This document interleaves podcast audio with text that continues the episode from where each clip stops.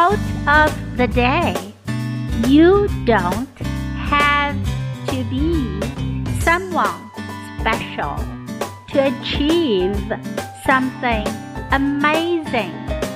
You've just got to have a dream, believe in it, and work hard. By Jessica Watson.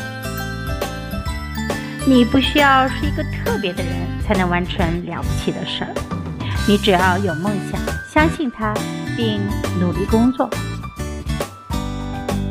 You don't have to be someone special to achieve something amazing. You've just got to have a dream, believe in it, and work hard. Word of the day amazing. 令人惊奇的，惊人的，amazing。